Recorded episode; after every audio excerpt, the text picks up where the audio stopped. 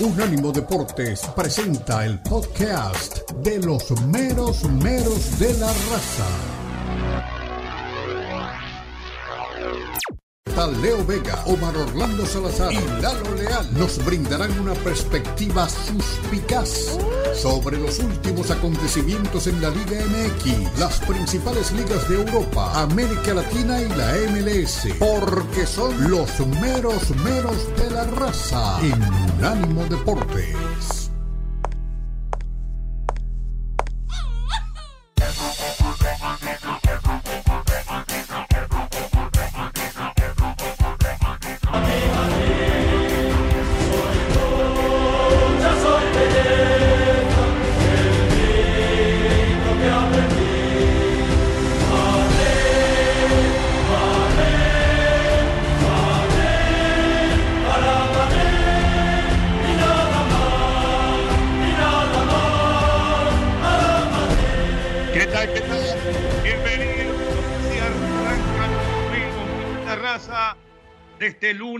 27 de febrero y usted se pregunta, ¿se volvieron locos en un ánimo? ¿Por qué el himno del Madrid si apenas le pudieron empatar al Atlético en el derby de la ciudad capital? Sí, están de fiesta los merengues porque el Almería le arrebató tres puntos al Barcelona y hay liga, señores, hay liga. Son siete puntos las diferencias cuando podían ser diez. Les cuento que Casemiro es el nuevo rey de Manchester, señores. Anotó en la victoria del Manchester United y el equipo salió campeón.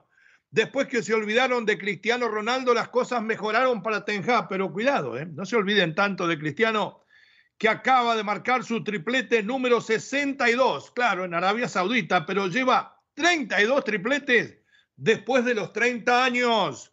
Nos metemos en el fútbol nuestro de cada día y nos preguntamos, ¿quién mató a John de Luisa? Podríamos escribir una trama, por supuesto, entre comillas, ¿no? Cinematográfica, las veras razones de los meros meros por las que ya no manda John en la federación. Y aunque no se note hay humo tricolor, de Luisa tiene reemplazo y Omar Orlando Salazar les va a contar de quién se trata. Saltó el piojo y chau a los tuzos. Los yo, los de Herrera, le ganaron al campeón ¿Le hizo mal el desprecio de la selección Almada y motivó esto a Miguel Herrera? Lo vamos a discutir. Ay, qué ganas tengo de llamar a los dos, por supuesto, por separados. Una pena, se enfrentaron dos amigos y uno se fue llorando y el otro, por suerte, con una sonrisa de oreja a oreja. Ferretti debuta con una victoria a Lotuca. Juárez, su último club, fue la víctima. ¿Es el estilo de Ferretti? El combustible que necesita la máquina, lo vamos a discutir. Hablando de amigos, Rafita. Sí, Rafita salva el pellejo ante Mazatlán. Opina Puente. Opina también Romano que por ahora no ha podido conquistar a Mazatlán. El rebaño. Oído la música, ¿eh? Aquí nadie daba nada por Paunovic. No quiero nadie subido a la paunoneta. ¿Ok? Los que arrancamos somos los que vamos a manejarla. El rebaño se lleva un triunfo en el volcán y se asoma a la cima. En la llama se quema el invicto de Tigres y el Chima sufre y llora como una Magdalena. Pauno pone al rebaño en la lid, haciendo más con menos. ¿Qué comercial nos estamos perdiendo? El América lo ganaba y se despertó con pesadillas. El Atlas con dos huevazos bajó a las águilas. El segundo gol de Huevo Lozano. Dicen algunos que está para gol del año, Hugo Carrión, un maestro y su obra. Llega hoy a presentarnos un mágico libro donde habla, entre otras cosas, de Lalo Leal. Toluca es un diablo que se sube al cielo, San Luis se queman las llamas del infierno. El derby de Madrid, podríamos decir, exclusivo para uruguayos. Abrió la cuenta José María Jiménez que entró de cambio. Te salvó, Cholo, ¿eh? Lo ninguneaste y te salvó y Alvarito Rodríguez, el hijo de Coquito, aquel que fuera campeón del mundo con Peñarol, le bastaron pocos minutos en primera división a los 18 años para meterse de cabeza en este empate merengue que lo sube en la tabla por lo menos un punto. El Barça ya le contábamos que tropieza en su visita a Almería y hay liga. ¿Le afectó la eliminación de Europa? ¿Vieron Araujo de centro delantero? ¿Pero qué le pasa Xavi? ¿A dónde fue a parar el Barça que nos prometió del tiquitaca, de volver a las fuentes?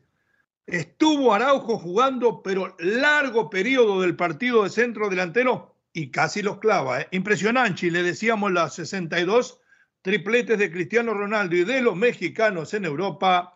El Chucky es titular y Napoli líder por muerte en el calcio. Memo renace desde las cenizas como el ave fénix, titular y ganador con la Salernitana. El Bebote sigue marcando la diferencia en Holanda. El Vasco cae en España, pero vive una buena temporada. El español de César Montes fue su verdugo. Habla el Vasco, habla Diego Martínez. Ahora sí, vamos a la presentación de nuestros queridos compañeros y amigos. Espero que esté por ahí nuestro relator, la viva voz, don Omar Orlando Salazar. Don Omar, bienvenido. ¿Cómo le va? ¿Qué le dejó el fin de semana? No me diga que deudas, ¿eh? ¿No está, don Omar? ¿Estará Lalo Leal? Aquí estamos, mi poet. ¿Qué le dejó el fin de semana, mi querido Lalo, además de Hangover? Le digo porque estoy igual, tuve reunión familiar. ¿eh? Ah, estas reuniones familiares siempre terminan en pachangonas, en pachangonas, mi querido Leo, mi querido poet, un placer Habían estar aquí contigo. 110 kilos de asado y dos botellas de agua mineral. Creo que había demasiada agua. Creo que sí había mucha agua mineral, ¿eh? Mucha agua mineral y lo que me hace pensar que tomaron whisky con esa agüita mineral. Y sabe que yo le voy a Chivas en todas partes. ¿eh? eh Cuanto más añejo, mejor. y qué victoria del Guadalajara sobre los Tigres de la Universidad Nacional Autónoma de Nuevo León. concuerda conmigo cuando yo digo que le ganó en la táctica fija, le ganó en la pizarra de ajedrez, Pauno, a un equipo que tiene por lo menos cuatro veces mayor presupuesto? Totalmente, por lo menos, ¿eh? cuatro veces mayor presupuesto, un equipo que todos los años, todos los semestres lo construyen para ser campeón y de repente se para Chivas en el volcán y para sorpresa de todos ya habían ganando 2-0. Una verdadera locura vive el Guadalajara, una victoria que lo cimenta dentro del campeonato, no como uno de los favoritos, pero sí dando pasos firmes. Y esta paunoneta que te subiste desde el inicio, yo no me subí, no estoy en esta paunoneta. Bueno, suba y siéntese, yo a usted se lo permito porque es amigo, no hay problema. pero adelante, no. se siente atrás, siéntese con lo que manda. Allá, al lado del conductor. Pero creo que, creo que sí está demostrando, demostrando carácter, jerarquía, liderazgo, contra todo, ¿eh? contra viento y María, marea, contra todas las vicisitudes. Se lastimó Macías, se lastima Vega, los dos jugadores más importantes y más talentosos del equipo. Y sigue caminando la Paunoneta, sigue caminando a buena velocidad, poquito a poquito, diría Napoleón, vísteme despacio que tengo prisa, sin apresurarse. Este ah, ¿Esa era de Napoleón? Sí. Yo escuché una, desvísteme, pero bueno, siga, siga, siga. y creo, y creo que si, que si Chivas con esto ilusiona, ilusiona a todos sus aficionados. Y ya como, como visten estas victorias, ¿no? Contra los equipos regios. Antes nunca pasaba, nunca pasaba. Y ahora ya estas victorias pues visten a los conjuntos. Y Ahora, pero no solo viste la victoria, porque invierten mucho dinero y se han hecho grandes en la inversión y Tigres en título y Monterrey también, sino que con esta victoria Guadalajara se mete en zona de clasificación directa, mi querido Lalo. Sí, sí, sí, sí, sí, ya está dentro de los, de los primeros cuatro de los cuales hay tres empatados. Mire, le cuento a usted a la audiencia. Monterrey está primero con 21 y tiene un partido menos que lo cumple hoy. Se iría a 6 de ventaja sobre Toluca, Tigres y Guadalajara que tienen 18. El AME, que lo mataron a huevazos, tiene 17 y está por fuera lo mismo que Pachuca que tiene 16. Hasta ahí los buenos. Hasta ahí los buenos y los que entran de forma directa bien por Guadalajara, bien por los mexicanos en ese equipo y otro mexicano que la está rompiendo, un killer de época, le dice el periódico Record, es Henry Martin, va por los goles de Cardoso, ¿los conseguirá? Los seis meses más importantes en los 32 años de carrera de Henry Martin lo han depositado hoy, sin ningún lugar a duda. No digo el mejor jugador de la liga porque jugador es otra cosa, pero en el goleador más letal de la liga. Despertó prácticamente en el anochecer de su carrera. Es una especie, no digo como lo que le pasó a Oribe, porque Oribe es más feo, pero despertó más temprano, creo que a los 27 por ahí. Este fue un poquito más tardío, ¿no? Pero hay que reconocérselo. Hoy es el goleador más importante de la liga y pelea con nuestro Chaquito Jiménez el cara a cara para ser titular en selección, ¿no? Sí, sí, también, también Santi Jiménez vive un gran momento con el Feyenoord en la Eredivisie. Si tan solo hubieran estado encendidos de esta forma antes del Mundial, llevar un goleador como Henry Martin con esta motivación antes de la Copa del Mundo se, hubiese sido increíble. El hubiera no existe, dicen por ahí, mismo caso de Santi el Chaquito Jiménez, pero la historia sería muy, pero muy diferente, Leo. Sí, señor. Y le voy a decir una cosa. Hay un amigo mío llamado Vikingo Martel que me acaba de mandar un mensaje. Lo puedes decir y gritar a los cuatro vientos. Después del resultado del derby de Madrid y la derrota del Barcelona, te equivocaste de nuevo. El Madrid ya ganó la liga. A ver, mi querido Johnny, ¿qué tenemos del Madrid por ahí para la despedida del primer segmento? Ya regresamos con Omar Orlando Salazar en Unánimo Deporte. Somos los meromeros de la raza.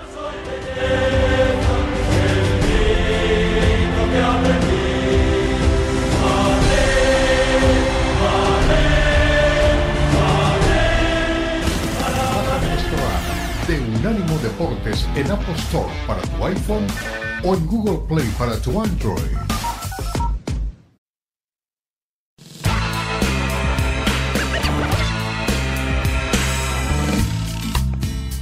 Volvemos, regresamos, estamos en Unánimo Deportes en todas sus plataformas. Somos los menos menos de la raza y ya se incorpora con nosotros nuestro querido compañero y amigo Mar Orlando Salazar, al cual le voy a dar la bienvenida y lo voy a meter de cabeza en el tema de este segmento. ¿Cómo? Sí, en este segmento además podríamos tocar después el, tema de Piojo y, y Yolo, pero quiero entrar por el caso de John de Luisa, porque hay varias versiones sobre por qué John de Luisa, después de haber dicho que no necesitaba reelección, no se presenta a la misma. Por ahí suenan algunos nombres para reemplazar lo que seguro Lalo o Omar los conocen. Yo sinceramente tengo mis conjeturas, eh, por lo que me he podido informar. La primera de ellas es que era muy difícil que el mandamás del fútbol mexicano, después de los grandes fracasos a nivel de selecciones en todas las edades y en todos los géneros, porque hasta la femenil terminó pagando los platos rotos, después de haber echado a los entrenadores de ambas ramas, que se quedara al frente de la selección, porque yo sé que la selección tuvo su propio director, su propio coordinador, que también salió antes de tiempo. Parece que también se va Jaime Ordiales, pero un poco de responsabilidad tenía que haber tenido el manda más. La otra versión que tengo es que se calentó porque realmente él no quería traer a Diego Coca a la selección y se lo pusieron a la cañona. Por eso pidió vacaciones en el momento de la presentación del técnico. ¿Qué conocen del tema? ¿Qué nombre tienen para sustituirlo? Don Omar Orlando Salazar, bienvenido. ¿Cómo le va? Poeta, ¿qué tal? Saludo para usted, para Lalo, para toda la audiencia. Sí, mire, coincidimos en la misma información en que no estaba de acuerdo con el nombramiento de Coca, aunque respetaba lo que era la decisión de la comisión de, selecciones. Usted también habló con un gran relator de Univisión, no voy a decir el nombre, amigo mío, como hice yo, o lo, trajo por otro lado, porque es amigo suyo también, creo. No, no, no, por otro lado, pero bueno, ya que lo dice, no, no, no, por otro lado, por otro lado lo conocí y, y sé que en principio también los clubes, de acuerdo a esa información, los clubes tampoco no es que estuvieran muy interesados en la continuidad de John de Luisa por los fracasos que usted ya enumeró. Que va a mantener no sé cómo su lugar en, eh, eh, en la FIFA, según dicen por ahí. Claro, hace parte del comité organizador también del Mundial y, y, hace parte de, del comité, uno de los comités de evaluación de la FIFA. Entonces, de todas maneras, va, va a estar vinculado como dirigente del fútbol. Pero lo cierto de todo, de todo esto es que ni él estaba conforme con la designación de Coca, tal cual la información, ni los clubes estaban conformes con lo que había sido eh, lo que había hecho en materia de la administración de la Federación Mexicana de Fútbol. A todas estas, si hay nombres, por ejemplo, el mismo presidente de la Liga MX suena como uno de los candidatos, Pero hay otro que me dicen, el nombre ahora no, mismo no lo recuerdo, quizá la... Íñigo Riestra, secretario general. No, otro, otro que pertenece... ¿Julio Davino? No, otro que pertenece al grupo, ahorita más ratico se lo digo, se lo encuentro por ahí, eh, que pertenece al grupo Televisa y que me dice esa información fue el hombre que se encargó de sacar a Miguel El Piojo Herrera del América eh, cuando estaba en el América, obviamente. Entonces, eh, en, la, en el grupo Televisa van escalando posiciones, porque el mismo John de Luisa empezó allí y poco a poco fue avanzando. sí, van escalando posiciones, Omar, perdón la interrupción, pero después los descartan ¿eh? y los tiran a la basura ya. Los usan y los botan a la basura. Sí, Lalo de pronto tenga algo más. Lalito, ¿qué más tenemos? ¿Tiene más nombres aparte del de Íñigo Riestra o alguno que aparezca por ahí? ¿Cuál le parece a usted fue la real causa de la salida de mi primo hermano John? La verdad de las formas, las formas en las que se dio el nombramiento de Diego Coca, una tiranía por completo, solamente un grupo eligió al entrenador y este grupo... Su grupo, usted es culpable también. Sí, mi grupo, mi grupo. Ahí, ahí tenemos un puesto gerencial en Grupo Orlegui. Y no, me este deje afuera. No, no, ahí está dentro que puede. Ah, que yo agarro lo, que, lo que pase volando. y este grupo puso a Diego Coca y este grupo está agarrando más y más y más fuerza, como la humedad se va extendiendo y no se les haga que en una de esas, en una locura, digan que Irarragorri vaya a ser el próximo presidente de la Federación Mexicana de Fútbol, ¿no? Se les vaya a parecer muy extraño, ¿eh? También suenan Ricardo Peláez como posible candidato, ¿Saben que Peláez, si no hubiera fracasado tan rotundamente en Chivas, era un candidato tanto para eso como para director de selecciones? Ahora ha perdido mucho prestigio. Lo está volviendo a ganar como analista, porque la verdad que lo hace muy bien. Lo hace muy bien, está cerca de Televisa, en el Mundial muy cerca de Televisa, él conducía un programa de Televisa, tiene todo para llegar, pero bien lo cita, sus logros no han sido los óptimos en los últimos años y no sé si el currículum de hace 20, 25 años de éxito la América le vaya a servir para un escalón en la Federación Mexicana de Fútbol. Pero que no les quepa duda, que, que no les quepa duda de que si Grupo Orlegui puso al técnico Diego Coca, también Grupo Orlegui va a poner al presidente de la Federación Mexicana de Fútbol. Sería mucho descaro, ¿no? Que estuviera irrelevante el presidente. Mi Omar. Lalo, y eso es lo que no quiere el Grupo Televisa. Ya, ya, ya tengo por aquí el nombre, me lo suelta. A ver. Eh, Póngamelo en la mesa. Fue secretario de arrancó como secretario de tesorería en la América. Va, va escalando, va escalando. qué lindo laburo ese, perdón, qué lindo qué linda chamba. Secretario de tesorería con la plata que hay ahí. Sí. Joaquín Balcácer, Joaquín Balcácer ah, es el nombre que maneja el grupo Televisa, porque no quieren soltar, usted ya sabe, no quieren soltar aquello que te... no, no, no, ahora la, la, lucha ya es sin cuartel. O sea, están trabajando juntos, ambos grupos se están beneficiando, pero luchan por un poder y los dos quieren tener el 100%. Eh, lamentablemente tengo que hacer este, un paralelo. Esto es como Estados Unidos y China, socios en lo económico y pelean por el poder en el mundo en lo político. Eh, eh, lo único que esto hace creíble lo que sucede tanto a nivel político mundial como a nivel de la Federación Mexicana es que actualmente y desde hace mucho tiempo en el mundo lo más que importa es el dinero. Esa es la realidad. Sí, sí, válida comparación. Por lo menos a mí, no sé a ustedes, ¿no? O sea. Creo que aquí unen fuerzas para determinadas cosas, pero a la hora de las decisiones grandes y, el, y demostrar quién tiene más poder, pues entonces ya vemos un duelo casado. Parece ser así porque, de acuerdo con lo que manifiestan, Televisa no quiere soltar aquello que conocemos de cuatro palabras. Sí, señor. Muy bien. Le cuento, en el próximo segmento nos vamos a meter en el partido entre Cholos y Pachuca. Yo me parece, me lo vengo liendo desde la semana pasada. No he hablado con ninguno de los dos personajes con los cuales me une, podemos decir, una amistad deportiva, a los cuales aprecio como profesionales y quiero como personas, no les voy a mentir.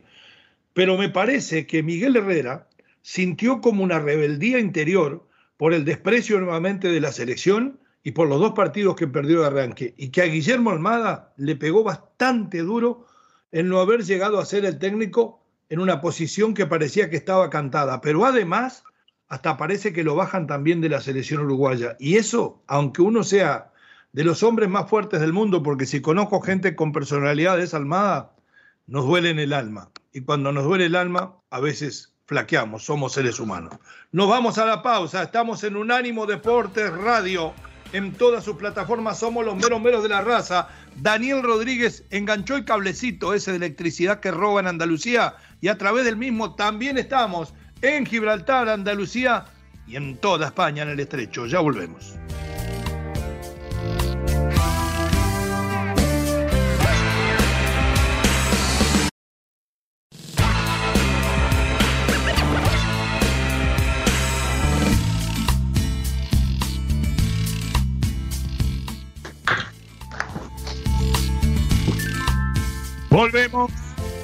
Regresamos. Estamos en Unánimo Deportes Radio para toda América de habla hispana y algún gringuito también nos entiende, porque hay algunos que ya se mezclan con nosotros y hablan spanglish, gracias a Dios en esa integración que conseguimos. Y también para Europa, a través de Catrino TV, somos los meros meros de la raza. Hablábamos con los muchachos en el segmento anterior, abriendo prácticamente el paladar de ustedes para el comentario de un partido que parecía no tener tanta trascendencia por los nombres, porque Tijuana venía de dos derrotas de la mano de Miguel Herrera, porque Pachuca, el actual campeón del fútbol mexicano, debía por lo menos en la previa llevarse una victoria por más que esto fuera en la perrera. Y no fue así. La verdad, eh, nos sorprendimos todos cuando llega el, el gol de López a los 26 minutos en una jugada bien trabajada de táctica fija, no sale en primera instancia el gol, porque el hombre que va al primer palo no consigue conectar, pero deriva hacia la entrada del área y ahí llega López y le arranca el arco Utari. Después, bueno, también lo de Canelo en una pelota que le queda ahí en la raya, en dos tiempos, el control y después rompe la red eh, me parece que también le perdieron las marcas, que trataron de achicar y fue tarde lo que hizo la defensa del Pachuca. No fue el mejor de los partidos. Eh, Almada creo que en su momento en la conferencia decía que eh, cometieron errores y creo que estos son de los que hablaba, pero que además no fue tan superior Yolos. Yo digo tal vez en el brillo individual no lo fue, pero sin ningún lugar a dudas, desde lo táctico y lo estratégico, le ganó Miguel Herrera la pulseada a mi gran y querido amigo Guillermo Almada. Almada. Vamos a escuchar, vamos a escuchar a Miguel Herrera, Miguel Herrera, y después nuestro compañero de la primera victoria de su regreso a Tijuana. Su regreso a Tijuana.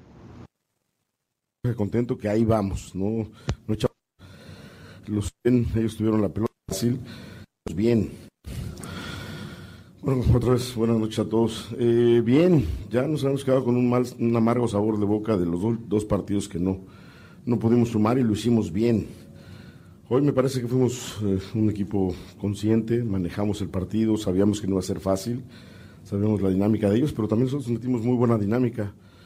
Y si bien ellos tuvieron la pelota un poquito más de, un poquito más de tiempo, creo que fuimos eh, más directos nosotros en el ataque, ¿no? Creo que llegamos muy rápido al arco de ellos. Los cambios de frente, el manejo de, las situaciones, creo que los tuvimos nosotros. Y el equipo bien, me deja tranquilo, me deja contento que ahí vamos, ¿no? No echamos campanas al vuelo, es un triunfo, es sumar tres puntos, es empezar la escalada para poder llegar entre los ocho primeros.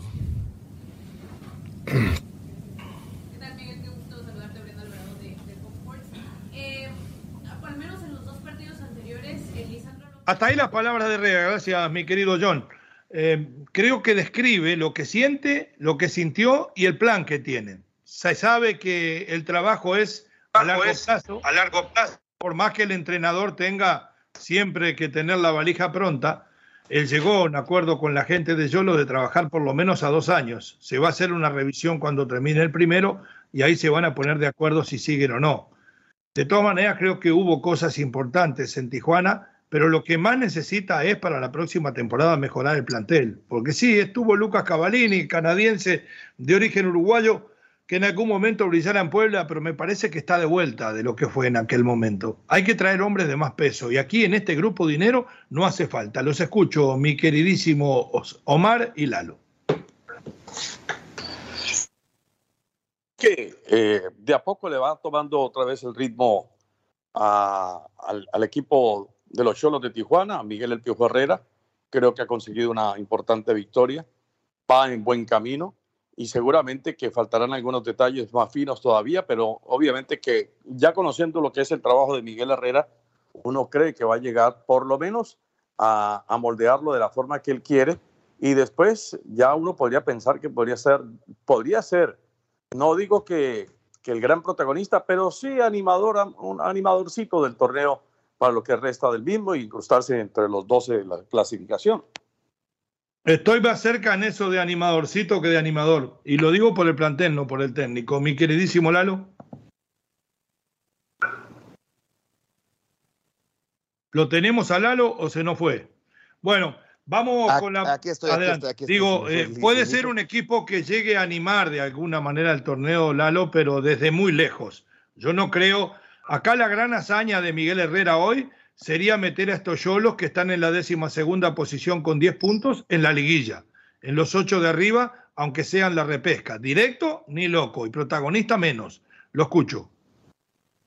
Sí, luego de un par de partidos dirigidos con los Quintles, Miguel El Piojo Herrera consiguió apenas su primera victoria del Clausura 2023, derrotando ni más ni menos que al gran campeón del fútbol mexicano, una victoria que yo creo el Piojo la disfrutó al máximo. Dos de los tres, cuatro candidatos para dirigir a la selección nacional. Una victoria que lo coloca nuevamente en la búsqueda de, de las, de, esos triunfos que te coloquen en otra, en otra dimensión. Y Miguel Herrera ahí la lleva, como lo comentó, ahí la lleva, va caminando y no sé si Pachuca se esté desmoronando por ahí, ¿eh? Lo que ha vivido su técnico en el último mes han sido emociones muy fuertes. Muy fuertes, muy fuertes. Es como si se lo dejaran su novia y su esposa, los dos, a la misma vez, y usted sabe de eso. Eh, hay que repasar un poco en la memoria las imágenes. Yo creo que el segundo gol se tira a la chique con los centrales, también se equivoca Ustari y la pelota queda regalada. Vamos a ver qué tiene para decir el Guille Almada, después le hacemos el psicoanálisis futbolístico a mi amigo. Adelante, mi queridísimo John. Fue muy injusta la derrota. Hoy quizá también no jugamos tan bien, no me dejó las mismas sensaciones que el otro día. Por más que Cholo fue muy efectivo en las situaciones que tuvo y nosotros no. Pero bueno, eh, teníamos que seguir trabajando y retomar la continuidad que veníamos teniendo, que hasta el partido anterior, que me repito, me gustó más el equipo que, en el día de hoy. Eh, y bueno, estamos pagando caro algunos errores defensivos que estamos cometiendo, o algunas distracciones, mejor dicho. Eh, y bueno, hoy no, se nos abrió el arco. Eh, el otro día con Toluca tuvimos alrededor de 20 situaciones, invocamos una sola. Hoy no tuvimos tantas, pero también nos está costando efectivizar lo que estamos haciendo. Así que tenemos que seguir trabajando y, retomar la continuidad que teníamos en, los resultados y en el juego hasta el partido anterior que me gustó más, repito, que hoy. Hasta ahí nomás la palabra de Guillermo Almada, yo lo veo profundamente herido y ya hablábamos de que eh, estaba muy ilusionado con la selección mexicana más que con la uruguaya y no se le dio. El equipo ha perdido dos partidos consecutivos, sigue siendo el campeón. Le sacaron media docena de jugadores de aquel equipo que campeonó. Y entre el resentimiento anímico del técnico y la desconcentración de los jugadores me parece que está el secreto. Que se cuide Pachuca, ¿no? Eh, porque le terminó ganando la pulseada táctica a Miguel Herrera. Que se concentre Guille y a darle duro y parejo, porque si no va a terminar entrando de repesca. ¿eh? Escucho, mi querido Mario Sí, bueno, eh, el, tono, el tono siempre ha sido, me parece, así, un tanto melancólico, pero usted lo conoce más, usted lo conoce más, Leo, yo le creo. Eh, en el tema de, del equipo, creo que él es consciente que ayer no se jugó, este fin de semana no se jugó de la mejor forma, eh, quizá en el segundo tiempo quiso acelerar un poquito más las intenciones, que tuvo por ahí un poquito más de posesión de pelota, pero fue oportuno y fue certero el equipo de, de Cholos y cuando tuvo que atacar lo hizo de manera muy inteligente y cuando hubo la necesidad de defenderse, también aplicó la misma. Entonces, yo creo que el equilibrio que encontró el Piojo Herrera para ganar el partido fue lo más importante. Lalito. ese, ese equilibrio, esas ideas y esa motivación que el Piojo está agarrando, yo creo que van a colocar a Herrera nuevamente, no como candidato, pero uno nunca sabe y no sabes lo que pueda pasar de aquí a tres años. Uno nunca sabe y tiene la presión de los fracasos de, de, Martino y la presión de que es argentino y todo eso. Entonces, si los resultados de repente no llegan para Coca en la Copa Oro, en la Nations, en la misma Copa América, Miguel Herrera siempre va a estar allí moviendo la patita, diciendo aquí estoy yo, aquí estoy yo. Es muy temprano para decirlo, pero está motivado. Todos lo poníamos en la selección, en el América, en el Cruz Azul, y dirige a Cholos, un equipo joven, nuevo, con apenas un título, pero Miguel entró con todo y no pierde el enfoque, y eso es lo importante. Usted me quiere decir, y yo tengo ganas de creerle, que tal vez esta directiva nueva de la Federación Mexicana se anime a hacer lo que no hizo la anterior cuando hacía agua el proceso de Martino. Usted dice que si le va mal en el arranque, por ejemplo, en los primeros dos años a Diego Coca, en los periplos que tenga de partidos internacionales, ¿lo puede sustituir Herrera a mitad de camino al Mundial? Sí, ya no vamos a cometer los mismos errores, ni vamos a tropezar con la misma piedra, como diría Alicia Villarreal si vemos que estamos titubeando, que estamos temblando de cara al próximo mundial, no vamos a mantenerlo como a Martino. Martino fracasó los últimos dos años de su gestión, fue error tras error, fracaso tras fracaso, y nos intercambiamos. Se desmoronó. Se demoró el proceso a Martino. ¿Sabe que cuando nombró a Alicia Villarreal, contropecé de nuevo con la misma, predia, eh, la misma piedra? Me ubiqué en mi edad. Usted lo recuerda con Alicia Villarreal, yo con Julio Iglesias. Pausa, ya regresamos.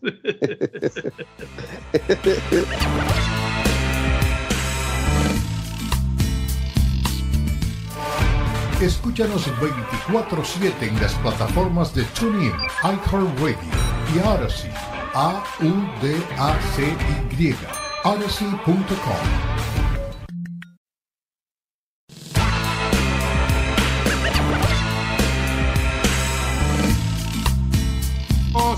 regresamos en Unánimo Deportes en todas sus plataformas con el lejo de todo un país, como dijera Víctor Hugo Morales.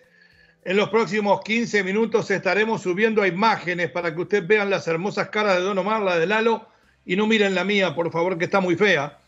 Vamos a meternos ahora en la llegada del Tuca Ferretti a Cruz Azul. Se dice que el partido anterior que la máquina ganó jugando mejor también ya lo había dirigido, por lo menos eh, por control remoto, como, como decía la Volpe, Ricardo Ferretti. Le tocó, ahora sí, en el primer tiempo no bajó a la cancha, como que no se animaba. Son cosas del Tuca, ¿no?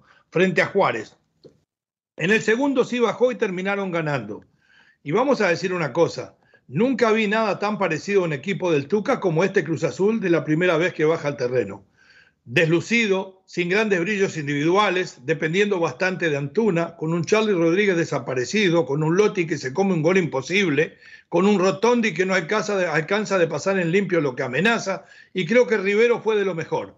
Eh, volvió a ser Cata Domínguez titular, no le importa al Tuca que la gente lo abuchee, terminó ganando 1 a 0. Escuchemos a Ferretti y después le voy a preguntar a mis compañeros, ¿es el Tuca con esta forma de jugar el combustible que necesita la máquina para llegar a la meta? ¿Es el técnico para el estilo de Cruz Azul? Vamos con Ricardo Ferretti, mi querido Jonathan Morel. Así me ha sucedido y yo creo pues yo vi un campeonato de la Champions que terminó 1-0, metieron un gol a 25 por ahí y el equipo se defendió bien y era creo que el Manchester City de Sí, sí, sí. también los equipos que son propositivos y que su, en su ADN está de siempre el dominar al rival basándose en la posición de la pelota y demás, también se tienen que aplicar en fase defensiva. Claro, que sí. Yo creo que la combinación en saber defender bien y atacar con propiedad, con equilibrio en todas las líneas, para mí es lo que me ha dado resultado. Bien, hasta ahí las palabras de Ferretti.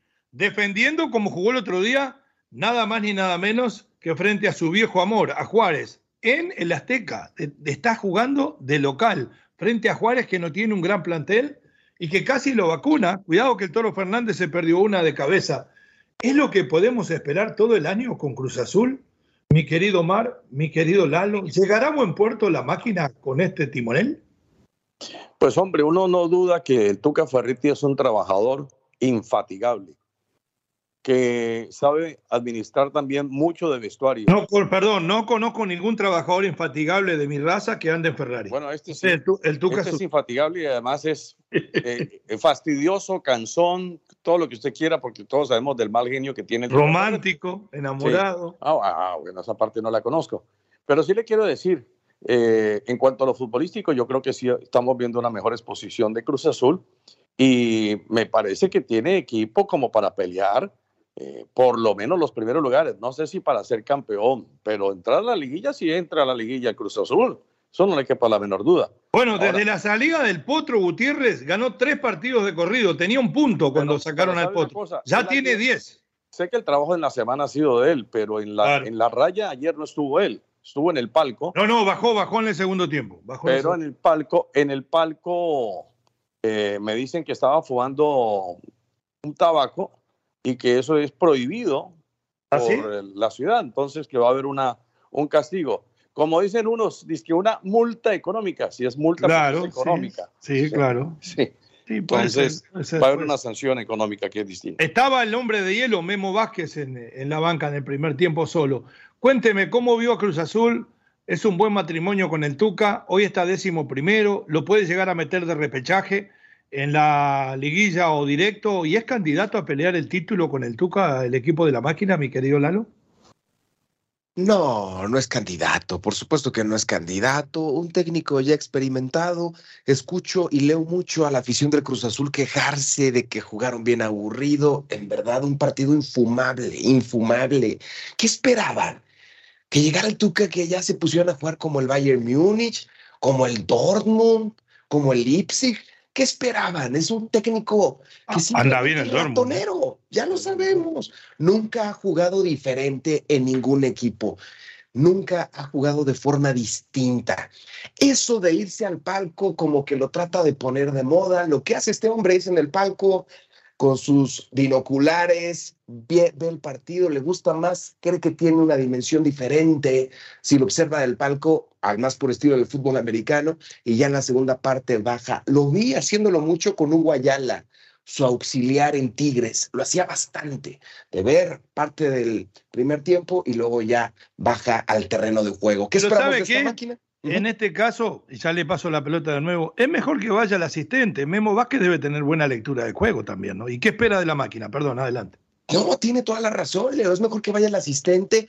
¿Y por qué no ya modernizarnos? Le pones una diadema, abajo te pones una diadema, él ve otras cosas que tú no puedes ver en la cancha por la adrenalina, por el ruido, porque no es lo mismo verlo desde arriba que desde abajo. Ya pone una diadema a tu auxiliar y hacer las cosas como se hacen en, otros deportes. No lo vería yo del todo mal. Esperamos de esta máquina que clasifiquen por la vía de la repesca. No lo veo dentro de los primeros cuatro lugares. Por supuesto que no. Ahora, se los prometo y se los aseguro. El hubiera no existe. Sigo diciendo esto, pero si el Potro estaba en ese banquillo contra dicho rival, le mete tres. Puede ser. Le doy los resultados de fútbol mexicano, la tabla de posiciones. Tijuana ganó Pachuca por dos goles a cero. Antes tengo que decirle, como dijo mi amigo, antes de hablar quiero decirle algo. León y Monterrey se ponen al día esta noche. Ahora sí, Tijuana 2, Pachuca 0, Santos Laguna 3, Puebla 2, Toluca 2, Atlético de San Luis 0, Atlas y América 2 a 2.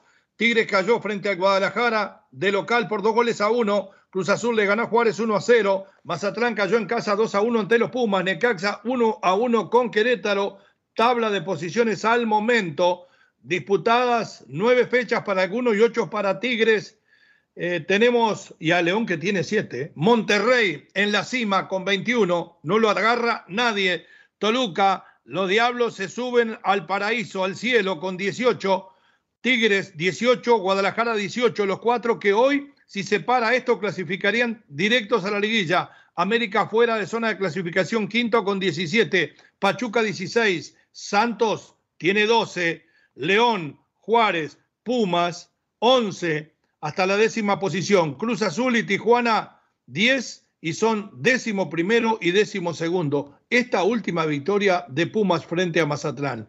¿Le salva la chamba, mi querido Lalo, a Rafita Puente? Dígame sí o no, porque ya nos vamos. Sí, sí. Perfecto, gracias. Así me gusta, muy concreto. Ya volvemos en imágenes para que usted disfrute de la hermosa cara de mis compañeros. Somos los menos menos, estamos en unánimo. Ya nos vamos a la pantalla. Regresamos.